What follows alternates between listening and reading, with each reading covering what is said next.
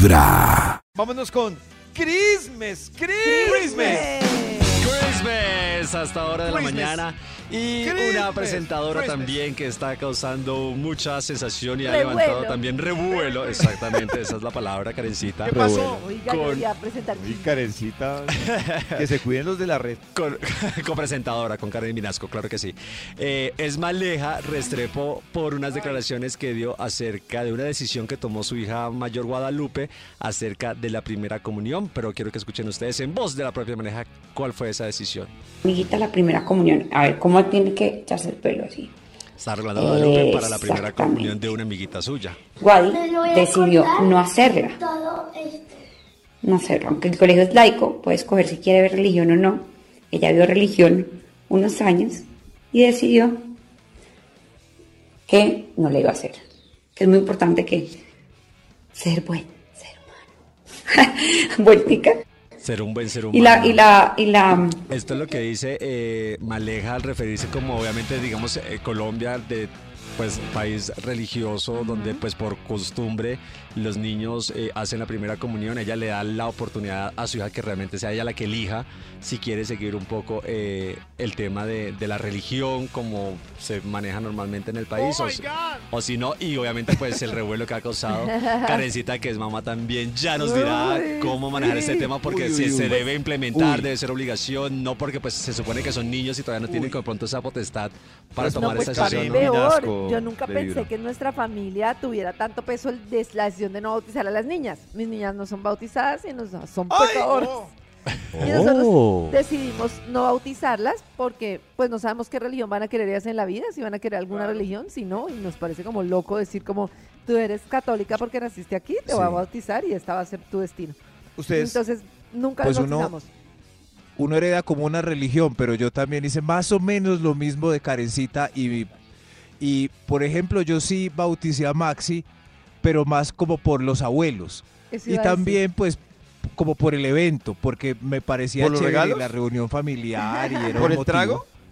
Sí, sí, pues, pues, o sea, vino gente ¿Por y se fiesta? reunió gente que si no lo hubiera hecho no se hubiera reunido, entonces más por Pues la también reunión. puede celebrar el cumpleaños de un año. Sí, claro. Pero bueno, no Sí, sé, pero puede en ser, todo pero- caso.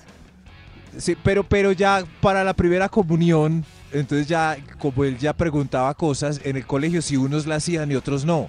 Entonces Ah. yo le dije que si la quería hacer, entonces él, él me preguntó que qué era eso. Entonces yo, eh, yo le expliqué bien, eh, como, mira, mira, eh, eh, acá el culto principal es una religión que es la católica, pero no es la religión que eh, más grande del planeta, no. No es, hay gente que cree en otras cosas. Acá creen en, y le expliqué que simboliza la hostia, el cuerpo de eh, va a entrar en ti, ese ser. Entonces me no, no, todavía no, papá. Ya él tomó la decisión. ¿Ustedes hasta qué sacramento llegaron? Yo hice Yo hasta hasta Yo hice hasta la primera comunión. Yo comunión. Yo llegué ah, hasta sí, el matrimonio. matrimonio. Karencita, Porque a Karen mí se me corrió el matrimonio. champú fue cuando yo me fui a estudiar historia y estudié dentro de su historia de las religiones y dije, qué loco. O sea, la religión está determinada por el lugar en el que uno nace y hay O sea, una Karencita cantidad dice, Karencita dijo, de haber estudiado primero historia antes claro, de casarme. Todos, Pero luego yo creo me que parece todos. súper válido para Claro. muchas personas y súper respetable. Por ejemplo, yo digo que mi abuela vivió 101 años gracias a, a- a su creencia cristiana. Tenía una fe y orar y tener esas creencias ayudan a muchas personas a atravesar su vida de una manera muy importante. Entonces también me parece que es válido. estar es súper válido. O sea, me parece que el tema de la religión es algo tan personal que es tan válido como creer, como no creer, pero sí me parece que ojalá en el mundo, y eso hubiera ahorrado y ahorraría increíble todavía muchas muertes y muchas cosas violentas Aún. que aún pasan increíbles,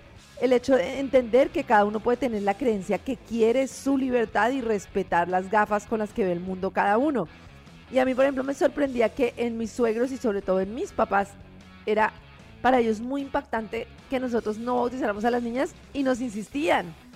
Eh, mi papá me decía como, o sea, como, y uno de los argumentos de ellos era, pero pues, ¿qué pierden? O sea, pero ¿cuál es el problema? ¿Qué pierden? Pero es El que- anticristo. y me parece Imagínate que los nosotros carencitas del lado de ellos del- desde la creencia. Claro. yo Debe ser entiendo. insoportablemente como, ¡No, la niña se condenará! Pero también me parece muy importante lo que yo digo del respeto, porque al final, pues, nosotros, Pacho, las niñas y yo somos una familia y nosotros como familia podemos decidir. Y me pareció muy importante en ese momento decirles de forma amorosa y respetuosa que entendíamos su creencia, pero que era una decisión nuestra como familia. Claro, y hablando precisamente de los sacramentos y el matrimonio, otra pareja que está pasando no por un muy buen momento matrimonial ¿Qué pasó? es la de Gracie Rendón y el señor Ay, Mike ¿qué Más temprano, ¿Qué Cris.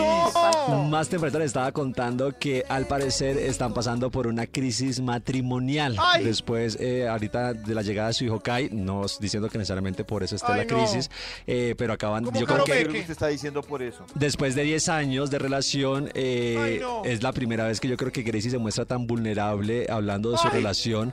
eh, y dice que están pasando por una crisis importante. No, No. se refiere exactamente a la matrimonial. Ah, todo pero no apunta a esto. especifica. No Eh, especifica, no eh, no especifica. que sea por eso, pero apunta un poco a eso. Se yo quiero que la escuchemos y ustedes también. millones de dólares. Y ustedes me digan a ver si puede ser más por el tema amoroso, salud, porque puede ser un Ay. poquito. Escuchemos a Gracie lo que dijo.